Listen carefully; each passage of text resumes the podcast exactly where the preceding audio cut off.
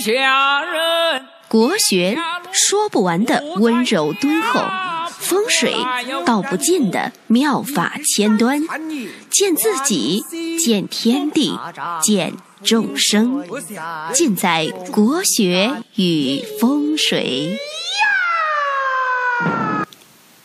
各位亲爱的听众朋友们，大家好，我是罗云广之，我的微信号呢是 f i f i f i 九九九九，大家呢有命理、起名或者是风水、国学这方面的问题啊，可以加我的微信，大家一起学习和探讨。今天呢，给大家讲一个命理实例，好长时间没有讲过例子了。这是呢是一个很典型的，就是婚姻不好的命格。这位女士呢，是一九七五年的人，今年呢四十二岁。她呢也是我们的一个老的听众嘛，后来听了我的节目，加了我的微信号，啊，批了一下八字。他给发给我八字的时候呢，我记得当时啊正在外面和朋友喝茶，我呢当时就用手机软件排了一下，然后我大致看了一下之后啊，我马上就发给他三个字。离婚命，他呢什么也没说，就发了一个哭的表情，那说明这是对的嘛。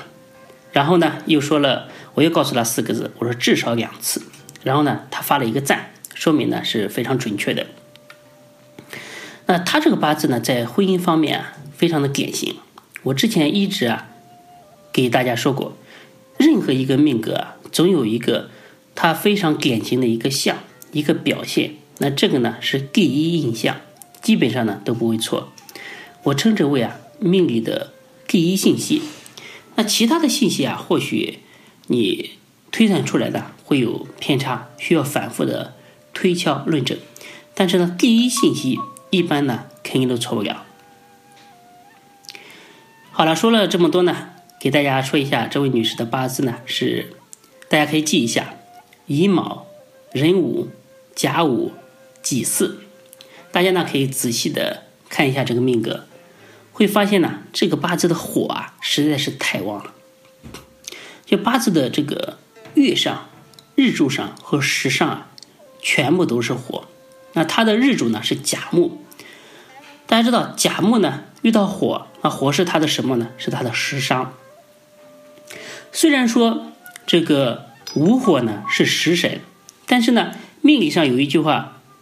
非常的经典，叫做“食多变伤”啊，就是说你的食神太多太旺的话呢，这个八字呢就具备了，呃，这个食神呢就会具备了伤官的一个气质，所以呢，这个女士啊命中的伤官星啊非常的旺，而且呢，这个八字呢一点点水，它根本制衡不了那么大的火，那它的官星呢是金，金呢在命局当中啊是缺的。缺位的一点点都没有，而且呢，在如此大的一个火势的一个大局里面，他肯定会受伤，就是说，就代表呢官星受伤，所以呢，到最终会以这个离婚而收场。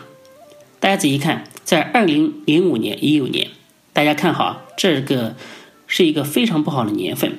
首先呢，冲太岁，然后呢，乙酉这个柱子啊。酉是官星，这个乙木呢是劫财。那官星上面最怕有劫财，代表呢婚姻非常容易出问题。劫财是代表争夺、抢夺。果然呢，那一年她老公有了外遇，他们离婚了。她说本来以为啊，这个离婚之后就好了，就是说，呃，度过这个劫难嘛，像渡劫一样，度过这个劫难以后就顺了。但是呢，结果好了，三十七岁之后呢。又走到了这个丙戌大运，又是上官运，在二零一四年甲午年，又是火旺之年，他呢又结束了这个这个女人的婚姻啊，真的是非常的坎坷。婚姻如果想平顺的话，必须到二到这个四十七岁丁亥水运之后，那水火呢，它能够继续能够平衡啊才好。这个也没有办法，都是命中带的。我让他，平时多带点这个水晶，在家里面做一下风水的改良和布局，希望能够扭转这个婚姻不利的一个局面。实际上，这位女士的八字啊，大家也能看得出，心气非常的高。但是呢，现在经常挂在嘴边的一句话就是“一切都是命，半点不由人”。她这个八字啊，伤官星实在是太旺，就她的性格性情啊，也是造成今天婚姻不幸的一个重要的因素。大家知道，这个伤官的人非常的傲气，什么事情呢都喜欢和人争执理论，就是说感觉天下的人啊都不如他厉害。我说你是不是特别喜欢和老公争论？就是这么大的事儿都要辩论出一个结果出来。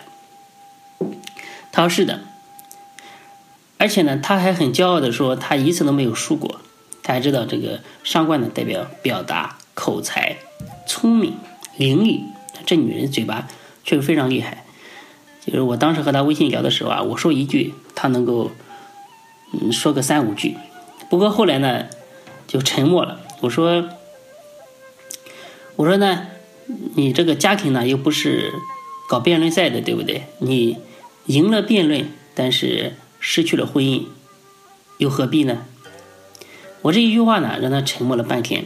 他大概呢，过了半个月的时候，给我说了一句话。他说：“罗云老师啊，你那天，呃，给我说了那么多，其实呢，我也就记住了你这一句话。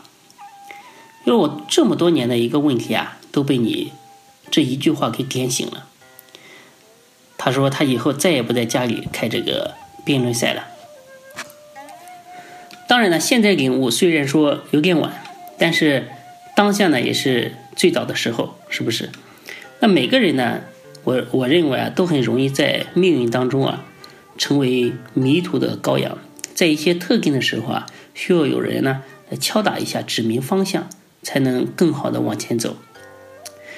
啊，在这里呢，我还想强调一点，就是说，自古以来呢，中国人都很重视这个阴阳之道，特别是在家庭当中啊，这个。男为阳，女为阴。阳呢代表刚强勇猛，阴呢代表阴柔包容。男人呢要合乎乾道，女人呢要合乎坤道，才是这个夫妇正配之道。所以说，你观察，若是在家庭当中啊，这个女方啊特别强势的，往往婚姻都不是特别的好。但是呢，现在整个呃这个元运气势啊，气场就是说有些阴盛而阳衰。是颠倒的失衡的一个状态，这个呢也是导致现在这个离婚率非常高的一个原因。那今天呢这个例子啊就给大家讲这么多，大家可以把它记下来，然后琢磨一下，在女人的婚姻这方面多去总结。那我们下期再见。